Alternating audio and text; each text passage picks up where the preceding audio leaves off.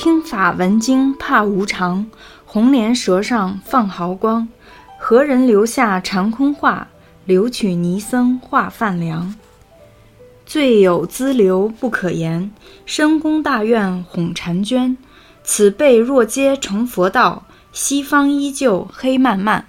大家好，欢迎收听《野史下酒》，我是主播张小娘。我是恶霸波。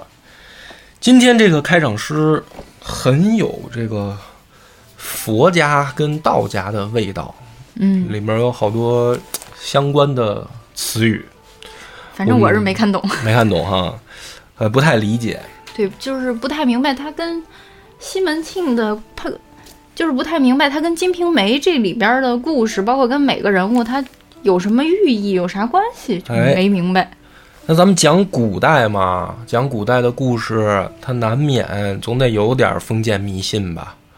今天这个故事聚焦于《金瓶梅》世界里边的封建迷信。你就说这个古人吧，他跟咱们现在人有一个很重要的区别，什么区别呢？就是他生活的环境里面，更多的充斥了一些封建迷信。科学不发达，对啊，就是因为毕竟没有现在的所谓的科学思维嘛，嗯，或者说科学思想。那么这种东西对于生活在古代的中国人来说是好还是坏？就是宗教这个东西，它本身来说是劝人向好的嘛，嗯，不论是佛还是道，它本意上来说是让信徒能够变好的东西。嗯，可是呢，是这样吗？没有，这个就是一个问题。就是在古代来说，真的是让人能变好吗？能所以能让大部分人变好，我感觉。咱们就看看这个《金瓶梅》里有关这些东西是怎么描写的。嗯那这个故事开头由哪儿起呢？还是得说啊，李瓶儿给西门庆生的这孩子。那之前呢，其实大家也感觉到了啊，因为有了这个西门官歌，嗯西门庆呢，他格外的对李瓶儿就会多一分关注。母凭子贵了也是。哎，没事儿呢，他就会往李瓶儿那儿去，往李瓶儿的房里的时间就越来越多。那这对于西门庆家的其他的女人来说，或多或少是一个威胁，嗯或者说是危机。那么这个里面就由这个由头开始发生了一个事件，就是有一天啊，这个潘金莲儿她知道西门庆啊在前面正宴客呢，正摆酒呢，然后呢，李瓶儿这时候也正好在吴月娘那儿帮忙啊，照顾厨房啊，嗯指挥下人啊。这个潘金莲呢，你说她是有心无心呢，很难判断。反正是梳妆打扮以后一出来，因为她那个地儿跟李瓶儿的房就相当于很近嘛，嗯他就发现了这个李瓶儿房里啊没人，就一奶妈，孩子呢在那儿哭，他就进去了。哎这可危险了呀。哎，进去以后呢，他就说：“哎呀，这个哭什么呢？是吧？这孩子，奶妈呢就说这个就是李瓶儿不在，可能孩子想妈妈。于是呢，潘金莲自告奋勇说：‘啊，那没事儿，这样我抱着他找他妈去。’就伸手把这孩子就抱起来了。这奶妈呢想拦想劝，那意思就是说：‘哎呀，这个五娘您就慢动手，这孩子啊，他不知道什么时候拉了尿了，弄你一身啊，他不方便。’潘金莲说：“没事没事，你甭管了啊。”就愣把这孩子就给抱出去了。抱出去以后呢，他刚出了门廊，就想往这个吴月娘的后院那儿走嘛，在仪门上就把这个孩子举过头顶，举得高高的，逗这孩子玩儿。其实呢，这个动作有点危险，那很危险呀。啊，对吧？你看那个《大宅门》里边不是有那个扔孩子玩，结果摔着那个、那段戏吗？嗯所以这个动作其实很吓人的。他呢，我觉得潘金莲，你说他是有意还是无意呢？反正在这儿逗这孩子，这孩子也害怕呀，这个举这么高，你嗯别看他小，也害怕。正好呢，这个吴月娘从这个穿廊过，因为她指挥下人，嗯就看见潘金莲这个举动了，马上就说说举的令高，只怕唬着他，就那意思，你别别这么弄，吓着孩子啊，太危险。赶紧回头就冲后院就叫说：“李大姐，你快出来！”所以说吴月娘呢，她这个心里面警惕性还是比较高的嗯啊。你管这个潘金莲是好心坏心的，反正你这个动作很危险。于是呢，李瓶儿赶紧就出来，一看这个潘金莲抱着，心里也有点害怕，赶紧就接过来，但是嘴上还说着说：“哎呀，你看啊，你弄你五娘这个一身尿骚味儿什么的。”嘴上说着孩子，但是呢，手上就把这孩子就接过来了。赶紧抢回来了。哎，接回来赶紧就送回卧室。进门呢，悄悄就说这奶妈说：“你怎么回事？孩子哭，你就慢慢哄他就行了。你干什么让五娘抱着他来找我呀？”就他以为这个是奶妈的这个工作失失误嘛。那奶妈也很委屈，说：“我没有让他抱着去找你啊，是这个潘金莲她死说活说她拦不住，她非要抱走。”这奶妈也是，她不赶紧跟上去，还在啊房里待着等。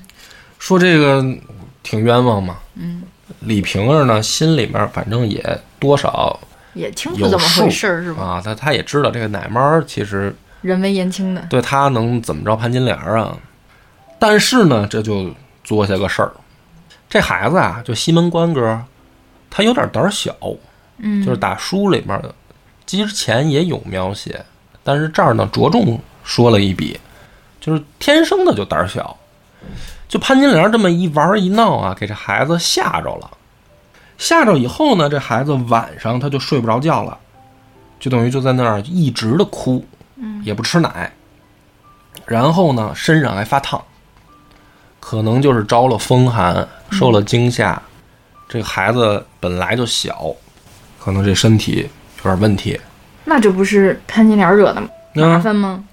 然后呢，正好这个西门庆晚上他们宴完客，他回到李瓶儿这屋，先看孩子嘛。一看这孩子，西门庆也感觉不对劲，就老哭，一直哭，也不吃也不睡。西门庆也觉得说这怎么回事，不对劲啊。这李瓶儿呢，也没提潘金莲这茬儿，他怎么不告状呢他？没告状。哎，这个就是每一个人物性格上的区别。就李瓶儿，她有了孩子以后，性格上更多的带了一些宽容和这个善良。善良。她没有直接就去告状，说啊，这个白天潘金莲玩这孩子，估计是吓着，她没说。这不要命吗？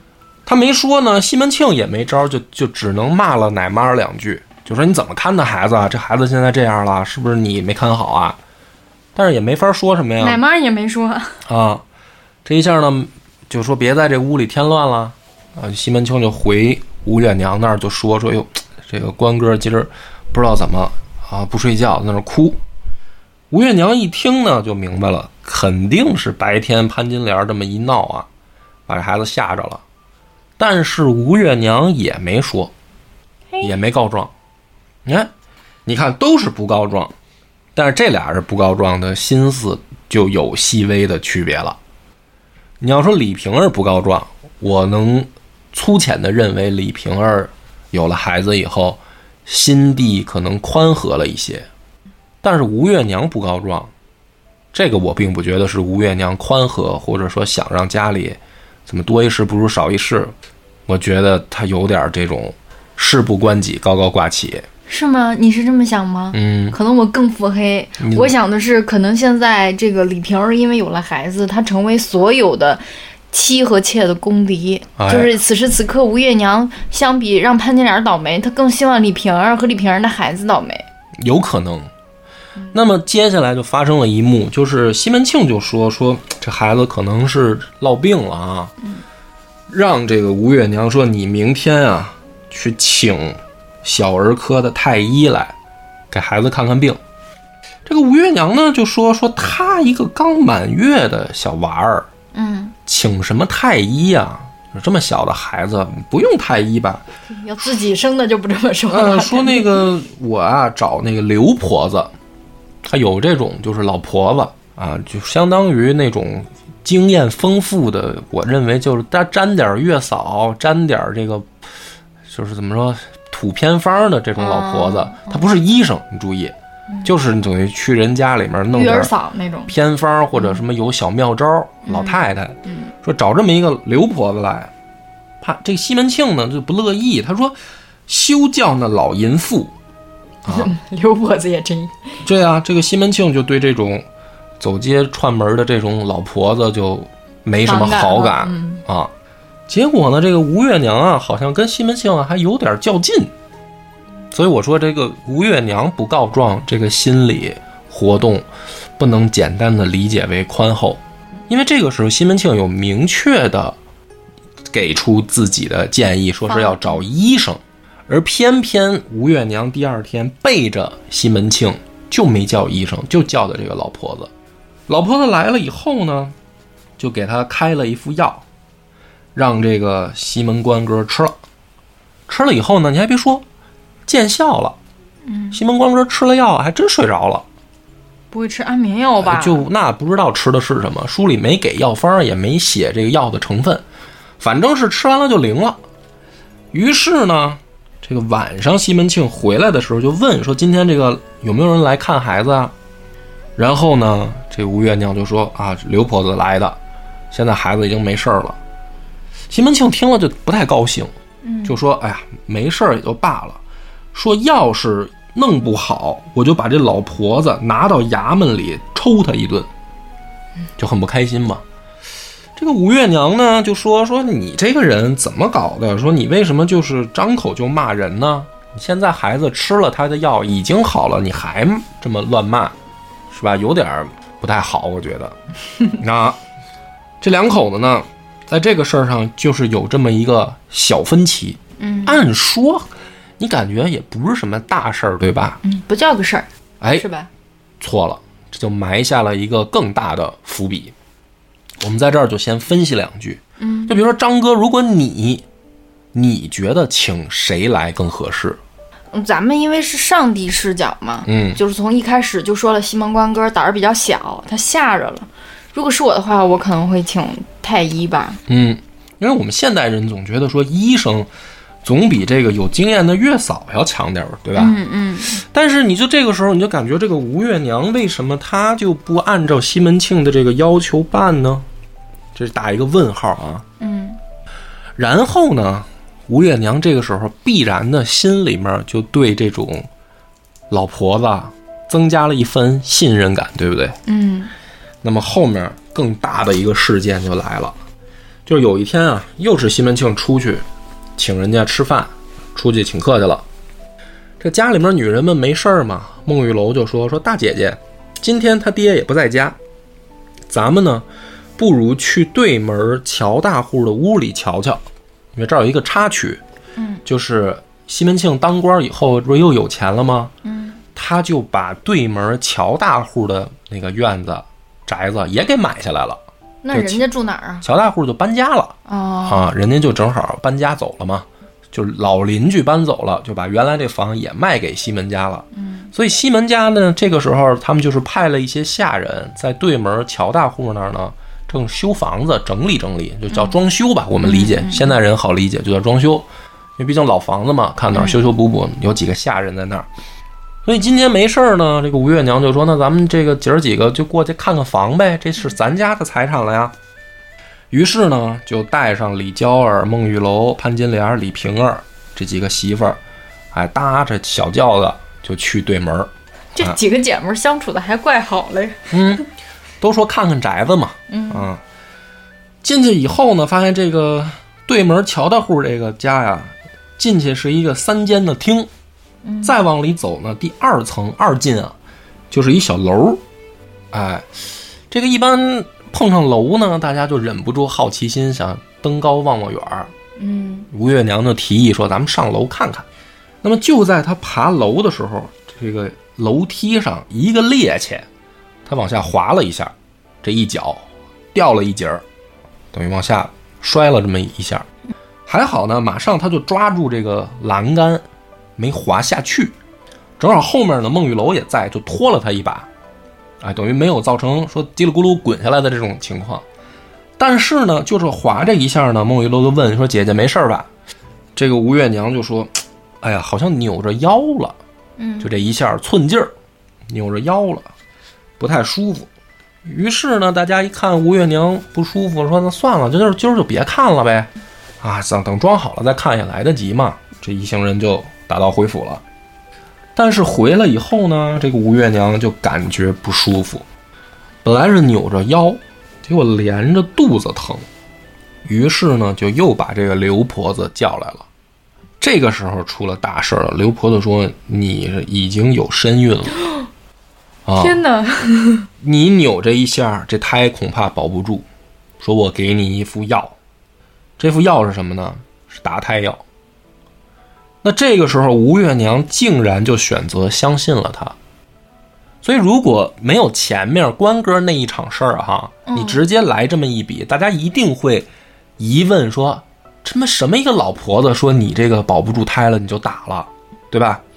他正是因为前面可能也不止关哥这一次，好多事儿，可能吴月娘找的都是这个姓刘的老婆子，还挺信任他，他就很信任这个老婆子。嗯，但是呢，这老婆子给他留了两个大黑丸子，当天半夜，这个吴月娘就流产了。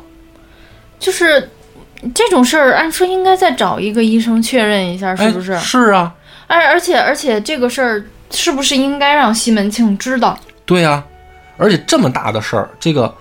孩子已经不小了，当他流产下来的时候，已经能看出是男是女了。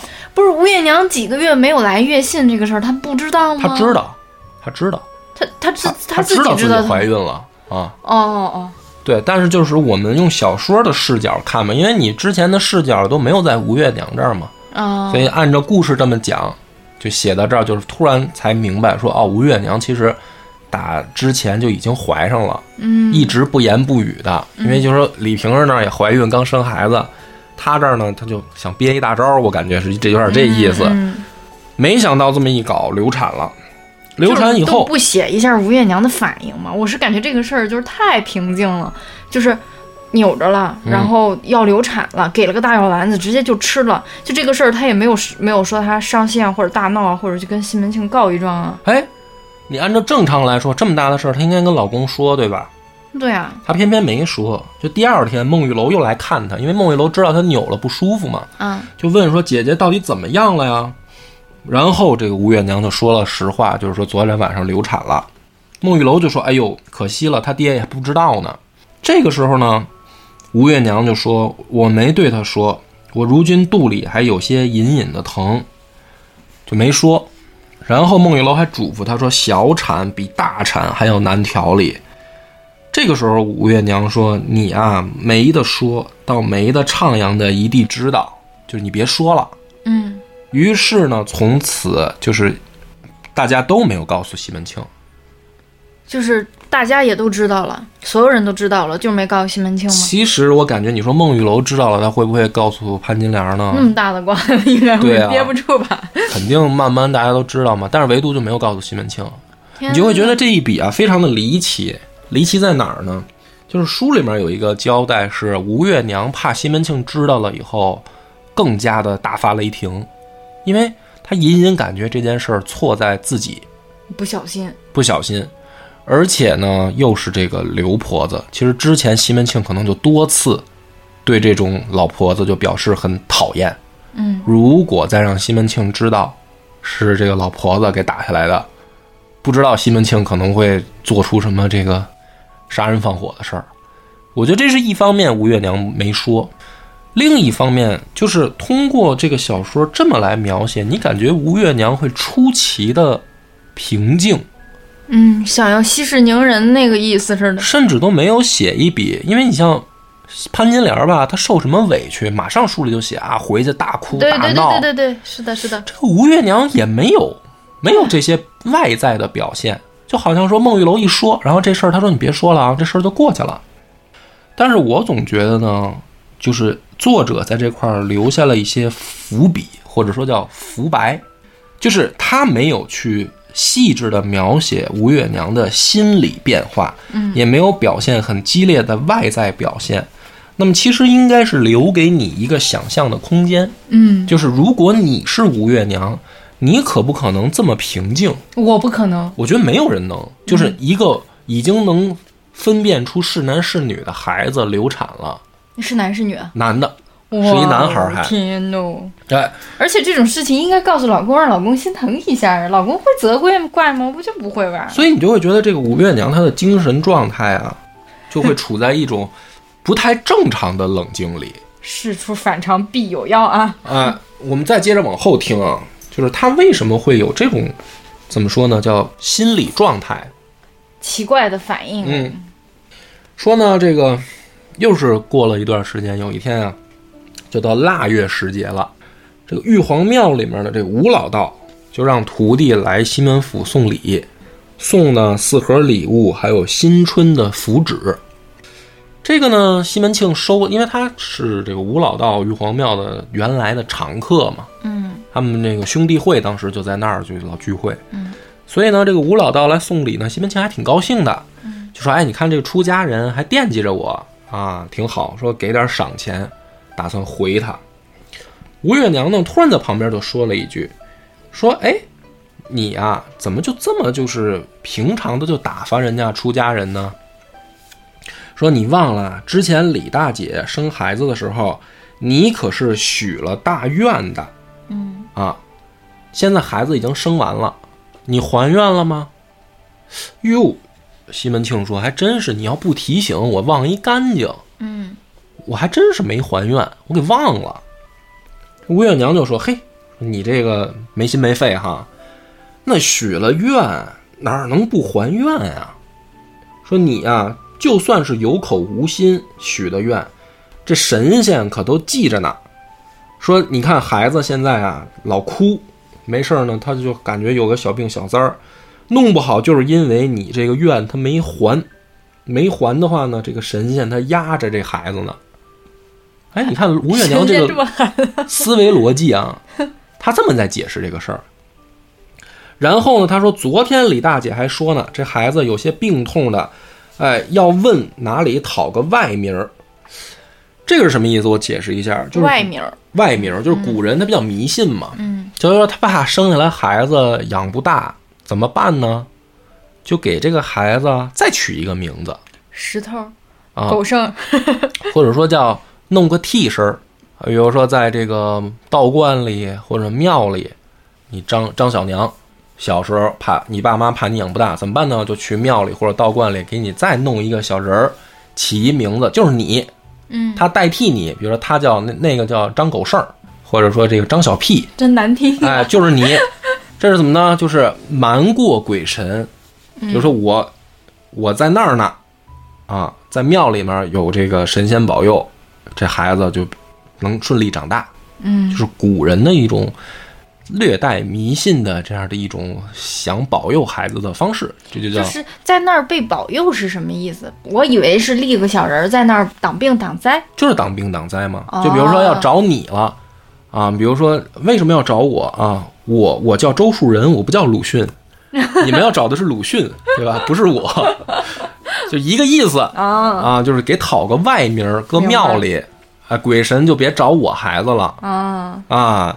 那么这个西门庆一想说，正好我也没还愿，那又李瓶儿说想给孩子讨个外名儿，嗯，那干脆就都在吴老道这儿办了呗，等于就给吴老道下了一个大订单，就是说我首先还愿，我要办大教。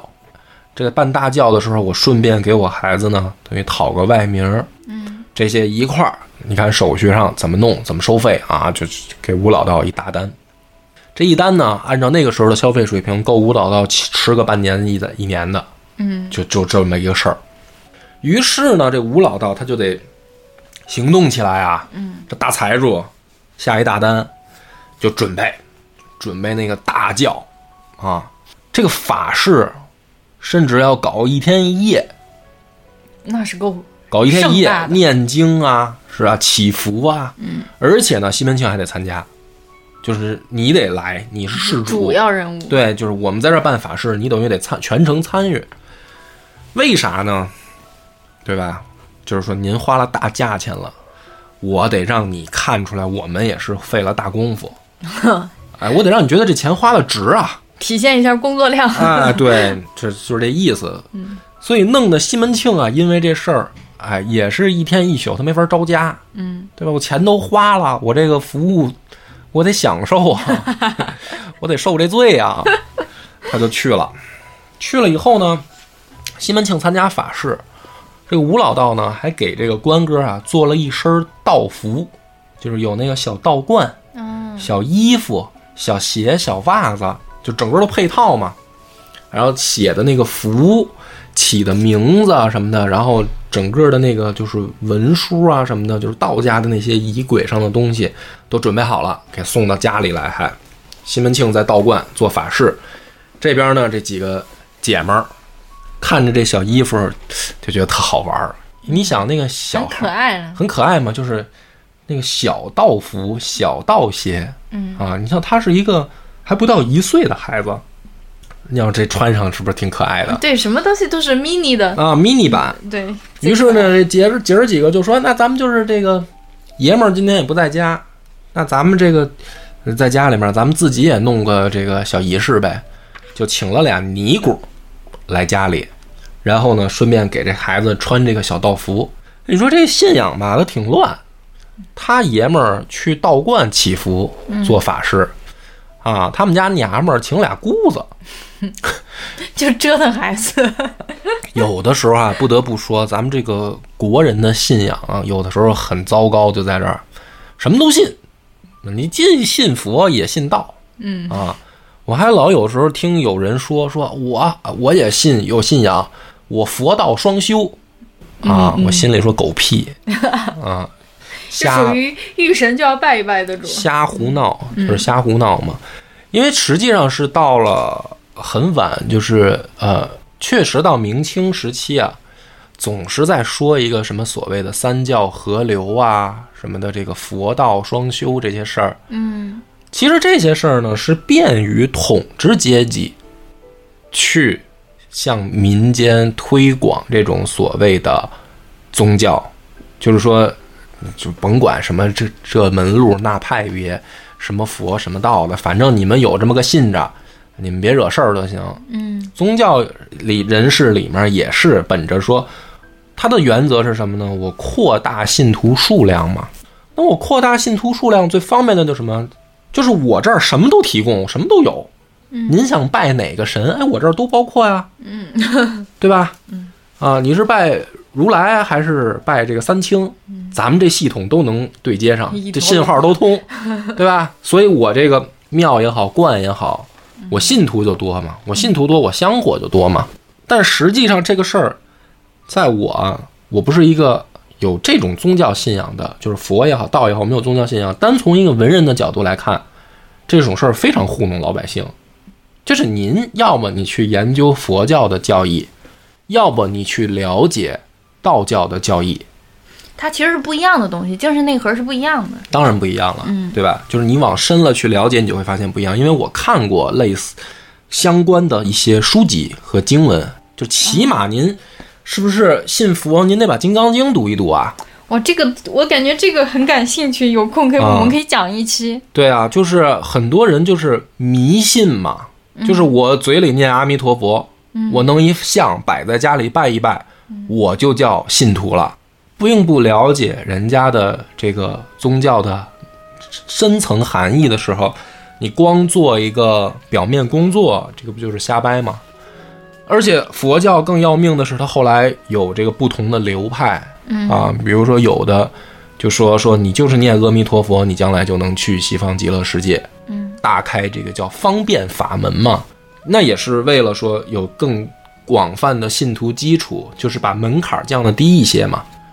啊，但这个我觉得啊，就是说您要是真有信仰，你应该过了门槛以后再往下研究，对不对？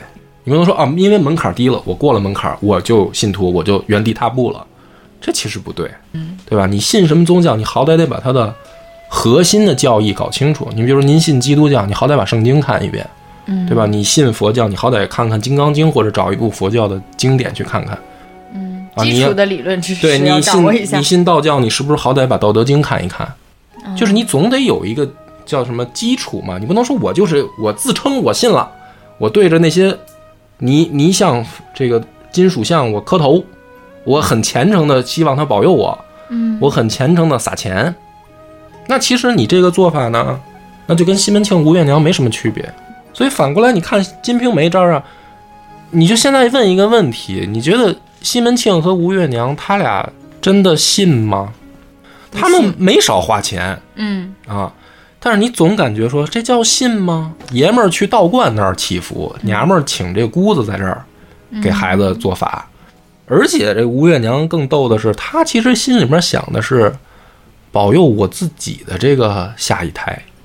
于是呢，这个这帮娘们儿在这儿给这小孩穿衣服的时候啊，这孟玉楼就先开了个玩笑，说：“哎呦，你看这个小衣服做的真精致，你说这帮道士是不是娶媳妇儿了？啊？你说这个道观里面，他们缝的这个小娃娃的衣服这么精致，而且他那个针脚很讲究，嗯。就是这是女人做针线活的能分辨出来，说他这个叫倒扣针儿，倒扣针法，嗯，就是它也不是一般的就给你缝上就完了，针脚很做的很精致。嗯，说这这是能是道士老爷们儿缝的吗？是不是这帮人有媳妇儿啊？啊 家里媳妇儿给做的？啊！这个吴月娘听了以后呢，就说说你这瞎说八道，是人家是出家人，怎么会有媳妇儿呢？说可能是啊，这个道观雇在外面人做的，嗯外包的嘛。然后呢，这潘金莲过来呢，也看这个衣服。潘金莲这话呢，就更这个挑破这层窗户纸儿。他说：“哎，你说这个道士要是有老婆，他就转头问这尼姑说：‘你是不是也养汉子呀天哪，他这个就这帮人啊太不正经了？’。你都且不说他们信不信，嗯，就是他们对于这些所谓的宗教人士也没有什么尊敬。是一点都不尊重人。因为这个里面存在一个关系，就是他们是花钱的，那边是提供服务的。嗯，就如果宗教搞成这样，就把人当服务员啊看了。你就是其实就把人当服服务人员嘛。嗯，所以潘金莲这话直接就问出来了。那正经的，你说这个尼姑听了这个话，她应该怎么办呢？她应该那恼羞成怒是最基本的呀，恼羞成怒，也就不太不太出家人了。是出家人不能说恼羞成怒，但是起码就是说应该不搭理你，或者说施主玩笑了就完了。啊，出家人的修养都这样吗？就情你绪管理出家都这样。人嘛，尤其是佛教徒嘛，贪嗔痴这里面嗔嘛，啊，不能有。对吧？你你哪人家说跟你开一句玩笑，哎，您就急了，对吧？你你是鲁智深，你是武松啊，对不对？你佛家张飞，啊，你佛家这个佛教徒，你哪能表现的这个情绪波动这么大呢？但是呢，你猜这个姑子她怎么回答潘金莲这种很没有怎么说呢，没有蝙蝠的这个玩笑？她怎么说的？他不会开，他不会也开开上玩笑了吧？哎，嘿，确实是，这尼姑说啊，说他们道士家的戴上个帽子哪里去不了，说似俺们这僧家行动就不方便啊，弄一大光头到哪儿就都人都认出来了。嗯，他这么说这问，他回答这个问题，他他这么回了一句就是说有心但无力，啊，不好操作。对，说他们道家可能不知道啊，我们佛家不太方便。那要方便呢？你的意思是不是你也就 你也就去了？其实心里已经默默羡慕人家很久了。你听这个回答，其实就已经有点儿，反正我觉得嗯不太正经。然后这潘金莲一看他这么回答，就那嘴就更没边儿了。他说：“你们观音寺背后就是玄冥观，常言道，男僧寺对着女僧寺，没事儿也有事儿。”是吧？说来你这劲啊！尼姑庵背后是和尚庙，你们俩门对着门开，是吧？晚上谁知道你们俩是不是是不是串门啊？这五月娘听到这儿呢，就不高兴了，就说：“哎，你这个乱说话啊，平白的这个胡说八道嘛，是吧？人家出家人，你这玩笑开的得有个这个等于说有个边度，有个界限嘛。于是呢，几个人这个给孩子穿好衣服，这个关哥又开始哭，就穿着这身小道服，他就哭，不舒服。然后大家一看说：“哎呦，别别折腾孩子了。”那这个剩下的时间不折腾孩子干嘛呢？没事儿啊。吴月娘提议说：“正好啊，今天人儿来的挺齐，亲戚也在。哎，这个他这个吴大金子，啊，杨姑妈、潘姥姥，什么这些人也都来了。哎，这都可能嗯听前面几集都忘了的人物。杨姑妈杨姑妈就是那个孟玉楼嫁出嫁的时候帮他吵架那个嘛。啊。潘姥姥潘姥姥是潘金莲潘家的，对潘金莲家的嘛，吴大金子就是那个吴月月娘家的家的嘛，嗯嗯，都来了。为什么没有这个李娇儿他们家的呢？是吧？李娇儿他们家是妓院嘛，不太方便是一老鸨子嘛，对吧？为什么没有李瓶儿他们家呢？李瓶儿他们家，他不是那个等于他有一个老妈子吗？他就只有一个仆人，啊他没有娘家人了，啊，所以跟他当娘家人走动的是谁呢？是花子虚他大哥，就是花大舅。那那不是关系弄得挺差的吗？呃，跟还行关系，能正常走动，啊所以李瓶儿没有娘家人，就是这帮家眷们也都在。吴月娘就提议说：“那正好今天咱们剩下的时间干什么呢？这不是请了俩尼姑来吗？干脆咱们就听尼姑给咱们几个讲讲因果，就讲讲经说法嘛，讲因果。呃，因果哎，佛家讲因果嘛。那讲什么呢？于是呢，这个这个王姑子啊，王法师就是说：“我给你们讲这个四祖传这个五祖的故事。四祖传五祖，四祖传五祖，这一听就是禅宗，佛家禅宗。因为好多人讲是五祖传六祖的故事，就是禅宗真正到六祖的时候发扬光大嘛。菩提本无树，明镜亦非台，本就无一物，何处惹尘埃？这是六祖的时候的故事。这个故事大家都知名度比较高，但四祖传五祖的故事，这好多人没听过。我都不知道是什啊，么你。六祖的你也没听过，改改天给你讲六祖的啊。先说这个四祖传五祖，这姑子就开始讲故事了啊。说有一个人啊，叫张员外，这个张员外家里面有钱，但是呢，他突然有一天，他可能就受到这个佛法的感召，他想这个学佛，于是呢，竟然就闹出了一件大新闻。他就抛弃了自己的这个富贵家财，跑到他们家附近的一个黄梅寺，就出家了。你说这人，嗯啊，是不是一个非常之举？大财主不要了，要出家当和尚。有点子想法，哎，他这个当时去的这个师傅，就是这黄梅寺的师傅，就是四祖，禅宗的四祖。嗯，一看说，哟，挺有决心，挺有魄力，那可不嘛。这个徒弟我收了，收了以后呢，跟着修行了一段时间，就说你啊，这辈子得不了正果，因为你这个入世红尘太深，红红缘未哎，你这尘缘尘缘未了。太深了，你这辈子可能修行得不了正果了，怎么办呢？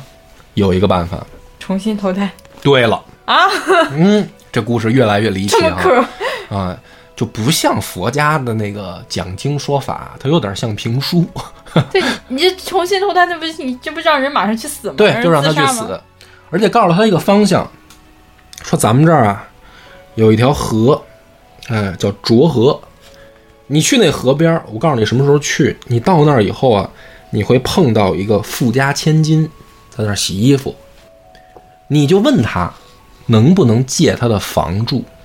他要答应了，他给你答话了，你马上就死，就当时就跳河里就死。这怕不是谋杀吧？哇塞，这老和尚真敢弄哈！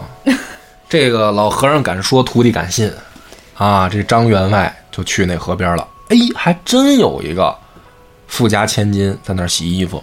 这怕不是老和尚安排的托儿吧？我我觉得，但凡是个正常人都会这么想，但是张员外不这么想。张员外非常相信师傅，因为他不是正常人嘛。他就问这个大姑娘说：“我去你家借住一下行吗？”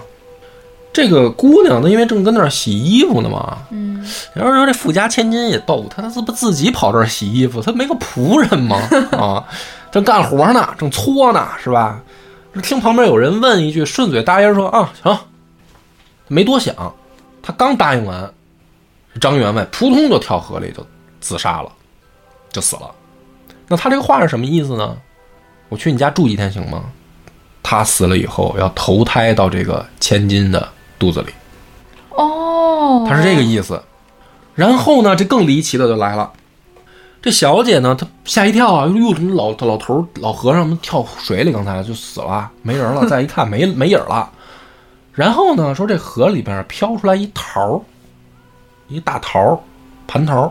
这姑娘呢就把这桃儿揣怀里了，回家晚上呢就给炫了，炫了以后就怀孕了吃桃怀孕，啊，吃桃儿怀孕，这都串戏了，都能想到桃太郎去 啊，对吧？这个姑娘就怀孕了，怀的就是这张员外投胎转世，生下来这孩子就是五祖。哦，哎，这个五祖在修行，他就是长大啊，养到六七岁，又去要出家，又重新找到他那个原来的师傅四祖。他带着前世的记忆，他没带前世记忆，就是这一切都是缘法，很玄妙。哎，这个正常人理解不了。就这个尼姑在这儿眉飞色舞啊，讲到这儿的时候，潘金莲都困了。这个屁故事什么玩意儿，就恨不得要睡着了。那是不如听阿拉伯老兵，是不是有意思？这个李瓶儿呢，也是惦记着屋里孩子，说你这这这这头刚这刚到五组，那六组不得讲到明天去啊？我也等不了了，回家就是看那个西门观歌去了。剩下这几个妇女呢，也是什么杨姑妈都上岁数了，什么吴大金子有的都歪着，的哈喇子都流二尺了，大家都挺困啊。这个吴月娘一看说天儿也不早了，就问这个旁边丫鬟啊，说小玉啊，现在是几更天了呀？小玉说四更了，啊，马上鸡就叫了。嗯，哎呀，吴月娘说你看看讲的真好，大师也累了，说咱们今天就到这儿吧，都早点休息，安排大家回各自房，就把这个王尼姑留下了，说大师您今天呢就别去别地儿了，就在我这儿吧，我这房里啊有地儿，您就睡。然后呢，大家不都都走了吗？其实呢，也天都快亮了。这个我估计吴月娘也是过了困劲儿了，她在这儿就睡不着，她就捅咕这个尼姑说：“大师，你困吗？啊，这个大师是来这儿挣钱的呀。说是施主，您说怎么着？”吴月娘说：“这个五祖后来怎么成的正果呀？就你这故事没讲完呢，他们不爱听，我很爱听啊。”就这阿拉伯老评书，这太吸引人了！你这不能给我这留一扣啊，我睡不着了。尼姑说天亮了，天亮不亮的，你也得给我继续往下讲。这个王大师呢就说：“那这个好啊，你想听我就想讲，对吧？我就把这个故事接着就往下给他讲。讲来讲去呢，这个吴月娘听着就开心了啊，就反正天儿也亮了，就接着聊天呗。这人都走了啊，就剩他俩了。”这老尼姑就问了一个问题，哎，说您老人家怎么就没见点喜事儿呢？哎，说你看这个，我今天来是因为你们家这个六娘的孩子，这记名儿穿这个道服嘛，嗯，是吧？说他比你晚进门，也没来几天，他都孩子都生出来了，您是正妻啊，你进门还早。说你怎么没生个一儿半女的呢？戳人痛处。这话就其实不该出家人问，对吧？这个人家生不生孩子的事儿跟你有啥关系？咸吃萝卜淡操心。这里面有生意啊！啊，哎，这老尼姑他他他他，那老道士他为什么送礼啊？都是知道西门庆这家里没准能花样油 接单，哎。接单的最关键就是要找客户的需求，嗯，要找客户的痛点，嗯，所以他这个问题重点不在答案，对吧？嗯，你吴月娘怎么重点在找痛点？哎，找到吴月娘的痛点。吴月娘这个时候呢，心里面就撂实话了，对吧？她心里不是没事儿，咱们刚才分析过，流过产，她心里面不是像她表面看起来。这么云淡风轻，那么云淡风轻，而且她为什么这么多女人里面，单单她对这个佛家故事这么感兴趣啊？嗯，你琢磨琢磨，为什么？吴月娘本来就有点信佛，但是呢，之前只是迷信，嗯，她并不懂这个整个佛家的教义啊，嗯，仪轨啊，就是这些核心的东西，他不懂。要不他听一个什么四祖五祖这种民间故事，他为什么这么这么上瘾啊？他就是正是因为他其实不懂嘛，嗯。所以他沾到了这点故事，他就他就感兴趣。所以我想吴月娘心里面她可能在问一个因果，嗯，什么因果？为什么我流产，对吧？要不他为什么对佛家这个事儿这么感兴趣？你好好看个大夫，别信刘婆子的就行了。对呀，其实你这事儿就应该是这样嘛。啊，他就跟这个王大师就说了，哎呀，说这个之前呀，这个八月的时候，你去对面看房子，不小心啊，这个上楼的时候扭了一下，流过一次产，后来呢就一直怀不上。啊，八月发生的事儿，因为他们现在是腊月，快过新年了嘛。嗯，说后来就再也没见什么动静了。哎呀，说那个留下来以后，我一看孩子都成型了，是个男孩儿。他等于在这儿就是勾起心事儿了嘛，因为平常他都不对人说这些事儿。这个王尼姑呢就说：“哎呦，说这真是可惜了的。说您老人家要是生个男孩儿，那你说你家老爷不得欢喜成什么样儿？嫡子嘛，啊，你说，你看你们家六娘这生一孩子，这已经全家对吧？兴师动众的。嗯，您要是有孩子，那这不更了不得了吗？这个时候呢，吴月娘就叹了口气，说：“那能怎么办呀？是吧？个人的儿女随天罢了，有点信命，嗯，是吧？说可能是不是我命里他就没有这个运呢？没有这个儿女运？哎，这个痛点发觉的就已经很清晰了。接下来这个老婆子就讲说：“哎，这可不是，我有一同行叫薛师傅，会弄一手好浮水药。说这个前半年啊，前年陈郎中的娘子也是一直怀不上孩子，还小产了几次，吃了这个薛师傅的药，哎，马上就怀了，咔生一大胖小子，哎呀，全家欢喜的不知道怎么好。”这已经进入推销环节了。那、这就开始带货了。这个吴月娘听到这儿，那自然啊，就就这这个这眼睛都放光了。那可不嘛，跟抓了救命救命稻草、啊、救命稻。草！哟，这还有这神人。这个婆子就说：“哎，但是呢，他这个药里面啊，有一味药引子，它比较难弄。什么药引子呢？得是头生孩子的衣包，拿酒洗了，烧成灰儿，伴着他调的这个药。”然后拣人子日，就是还有时辰要求，人不知鬼不觉的用黄酒吃了，再算定日子以后跟你老公行房，一定能坐上胎气。这听起来就非常的不科学。哦，它这里面还有一个难点啊，就是说头生子，头生子的包衣这是啥意思？用咱现在的话讲呢，就叫胎盘。那早没了呀。哎，古人有留胎盘的这个。习俗啊，那不是古人会留下来，会埋留埋起来，哎，就是孩子身上带下来的东西。那也分解了吧？呃，你你你甭管它是不是能化成土，但是古人会留，把它埋起来。但是呢，这个玩意儿就是说，胎盘这东西带着孩子的运，它不是一个说可以随便给人的东西。所以这个老婆子，这个王尼姑就说，她唯独这个东西它不好弄。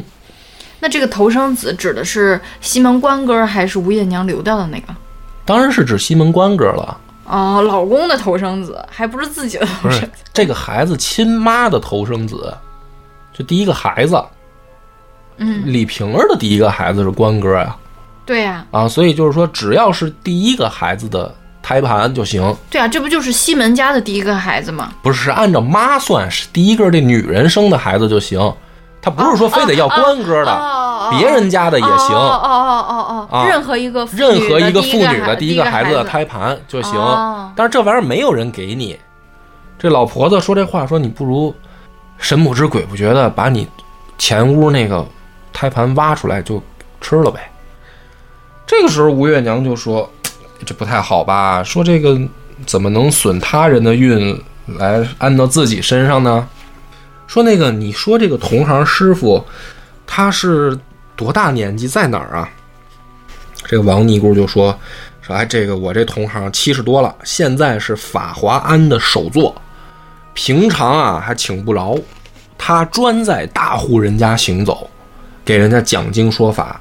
说那有钱人家把我这同行请过去，那一住就不让走啊，就是待个十天半个月的，在家里供着，让让给讲经说法、祈福保佑，不好请。这吴月娘就动心思了，说：“那你你这个一定得给我费费心走个后门啊给我请过，来。把这个薛薛大仙给我请过来，尤其是他这副药，说呢，那我给你钱，你去外面帮我找一副胎盘。这王姑子这一单就叫推销成功。这王姑子，我感觉她这道德水平还不如吴月娘呢，上来就出主意，让她哎你不行，一不做二不休，把西门关客把前屋那胎盘拿来偷偷吃了得了。啊，这吴月娘都觉得这不地道呀，这么办？对呀、因为这个里边咱们就展开讲一下，就是古人呢，他封建迷信呢，他有一套自己的理论和系统，就是他这个写法，他具体要用什么药不知道，但是他的这个路数，其实正常的古人一听就明白了，这个叫借人家孩子的运，甚至用借都是打引号的，这这个叫夺他人孩子的运。嗯就是假如说我本来没有生孩子的命，嗯，对吧？我命中没有，我想有怎么办呢？其实就是我去偷别人的那个孩子的孕，那被偷的那位，他其实就就叫什么呢？就叫坏了运势，所以这个已经接近于巫术了，这就绝对不正经啊！正经的佛家、道家没有这种法术，对吧？不道德嘛。呃，不道德是其一，其二这个叫邪法。但是呢，你看这个吴月娘，她听到这儿以后，她大感兴趣，嗯于是呢，他就偷偷先给了几两银子给这个王尼姑，还嘱咐他说：“你这事儿啊，千万悄悄的啊，别对人说啊。”他也知道这不是什么见得光的事儿。嗯王尼姑那个回答就更绝了，他说：“我傻呀，我对人说，我当然不能对人说了，对吧？”所以他们俩做这个事儿就见不得光的事儿。你看，但是这个很有意思，就是这个怎么佛教、道教，你听到这儿，在西门庆的这个世界里面，或者说《金瓶梅》的世界里面，处处透露的是生意，很俗。根本就没有所谓的什么，呃，向这个老百姓传扬正经的教义啊、佛法呀。你在这个故事里面，你完全没有听到。白天在这儿人多的时候，给你讲的是故事；晚上人都散了以后，就给你出的是叫奸计。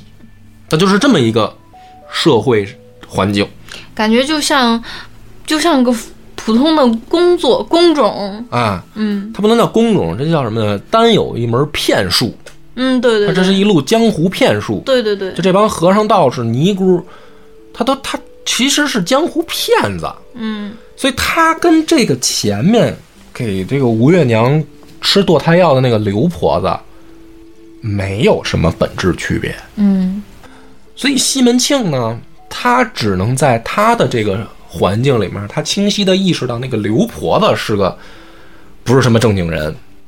可是到西门庆自己呢，他也愿意去道观里大把撒钱。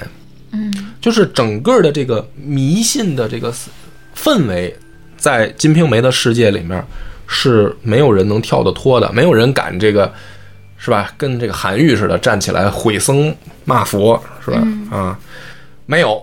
普通的这个老百姓、正常人都是说，宁可信其有，不可信其无嘛。嗯，能大把花钱的，就大把花钱。哎，这个是其实到这儿已经讽刺的很明显了，对吧？就是因为你作为读者，你看到这儿的时候，你已经很明显的清楚了，就是这些人都是骗子嘛。但是呢，这个书有意思，其实它到这儿，因为你不看完全文，你到这儿你就得出这个结论就完了，你明白吧？就是说到这儿你就很作为一个上帝视角，你很清楚这就是吴月娘上当了嘛，啊！但如果你看过全文，你会惊然发现这里是一处大伏笔，就是我提前点破这个半句，嗯。就因为西门府整个到最后是一个大悲剧嘛，嗯。从头到尾，从上到下，这些媳妇儿们也好，西门庆自己也好，这个命运都不好嘛，嗯，对吧？但是有一些人在西门府里是有好运的，其中这个吴月娘后来的运就还不错。而这种不错呢，在书里面点点蛛丝马迹，其实都告诉你了有一个很重要的原因，就是因为吴月娘信佛，就是她的这种迷信，为他后面竟然还真是带来了一定的叫福报也好，还是保佑也好。嗯尽管你听到这儿，你很清楚吴月娘根本就不懂佛教，也知道她是迷信，甚至知道她用这个在行一些歪门邪道，但是竟然最后还恰恰有了一点点的福报。这个就要相对来看，就比如说相对李瓶儿、相对潘金莲来说，没那么惨吴月娘就没那么惨。那么为什么？为什么？张哥，你琢磨琢磨。嗯他是不是想告诉人，就是这个你的结果和你叫什么？是叫兰因絮果，不知道是不是说啊？那可能不是这么说，就是说你的结果和你过去的行为它是挂钩的，嗯它是成一定的，像你说的成一定的比例的。嗯就是说你行的善和恶若能相抵，你也能得一个不不对不差的结果。嗯如果你的恶行的越多，然后你就越惨。嗯可能你如果行小恶的话，你就没那么惨，嗯。是吧？也是他是不是也是在要告诉人向善呀？因为这个呢，我不想给一个嗯很概扣的死的结论嘛，就因为不就这个故事它也是刚到一半儿嘛，没讲完嘛，因为后面可能每个人听到真正结局的时候会有自己不同的感悟啊。嗯，但是咱们就先单单说这个故事发展到这儿，如果给一个解释的话，我我的解释是这样，就是迷信也是信，什么意思呢？就是说作者其实在这儿啊，他已经把底线。就是《金瓶梅》世界里的底线设立的非常非常低了，就是像我刚才说的那种，说如果你信仰一个东西，你想去打心里面去，比如说对某一个宗教产生呃信信任，嗯，然后你去造人家的教义去呃执行或者说去生活，嗯这个是一个正常标准，对吧？嗯那么《金瓶梅》的世界，作者其实就已经告诉你了，我们所谓的这种正常标准，在世俗已经是高标准了，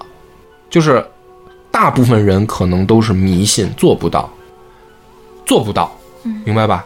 啊，因为整个大环境不好，就是这些宗教从业人员他不教人好，他给人家就是出的奸计、歪门邪道，想挣钱，所以大环境不好，本来一个正常的标准。在这种环境下，已经变成一个高标准了，那么底线就要拉低。作者其实给出了一种解释，就是通过全文，到时候你读完，你会有一种淡淡的意识，就是说，既然大环境不好，迷信也叫信，就是标准可以低一点，就是迷信也比什么都不信要强一点。嗯虽然你可能并不懂，你很迷糊，但是呢。你到最后，你的心里面可能还有一个底线嘛？嗯，如果这个底线都没有了，就是在一个社会里面，人的心里面没有一个底线，那才是最恐怖的。就哪怕这个底线是迷信，可能也比什么都不信，然后为非作歹要好一点。所以最后你会发现，作者给吴月娘安排的结局，在全书当中，今天我们是着重讲了一下，是有很多这种。草蛇灰线的伏笔的，嗯嗯，那么这才是这一章里面他最后一个翻。就如果你没有看到最后，你会发现吴月娘这不就是被江湖骗子在耍吗？但是其实你看完全文的时候，你会发现被耍了，但是只要他还愿意往好了学，他可能还是能得到点果报的。就怕什么呢？就怕这个。听着都打哈欠睡着的这这这这主，这潘金莲，嗯，已经他已经一点向善的心没有底线了，嗯，他直接就问人家，哎，道士有媳妇儿，你们尼姑是不是养汉子呀？他听着已经是评书版本的佛教故事，都打哈欠，是吧？他没有底线，他没有底线，他就更惨。他对他对道德这些事情、向善呀这种信仰，他没有任何的敬畏感，没有敬畏感，也没有尊重。对，嗯，嗯所以这个才是这一章故事的那个最根的那个看到底。对，那个我感觉他其实作者可能也是在在教给世人，嗯当时读《金瓶梅》的这些世人，就是你可能觉得眼下的社会，你遇到的所有人都不好，就大家都是坏人，都自私，都虚伪，都都都唯利是图，都以自我为中心，就不惜损害别人，就是可能就是全员都是坏人，全世界都是坏人。你可能看到就是这个。我觉得正常一个人啊，如果说他不是说有非常强大的精神内核，或者是接受过非常高等的教育，他不可能说摆脱环境，真的做到说那种。出淤泥而不染，就很难的。但是你在这个过程中，你作为人，你作为一个人，你有基本的良知，或者说你接受到的教育当中告诉你一些向善的东西，那你不要怀疑自己，你尽量的去坚守那些善的东西。你可能为了维护自己的利益，也没办法没办法做到说成为一个好人，但是你可以相对来讲成为一个好人，这样你还能得到一个不是那么惨的结局。嗯，对。所以今天的故事呢，不知道。各位听了会怎么想？而且我相信，一定听完原全文的时候啊，大家会有可能完全不一样的感悟。嗯，这个书很多地方留的就是这种，呃，叫什么浮白嘛？就你对于吴月娘的这个解读，完全可以有你自己的看法。我只是说我对这个人的看法不一定对。所以呢，这个咱们今天的故事到这儿。那么还有一个最大的伏笔，就是他既然要做这个写法，他要去弄人家别人孩子的这个胎盘，然后来做这个符水喝，有没有用？这是最关键的。就是吴月娘这件事儿肯定是要有结果的，有没有用？嗯。那么预知后事如何，且听下回分解。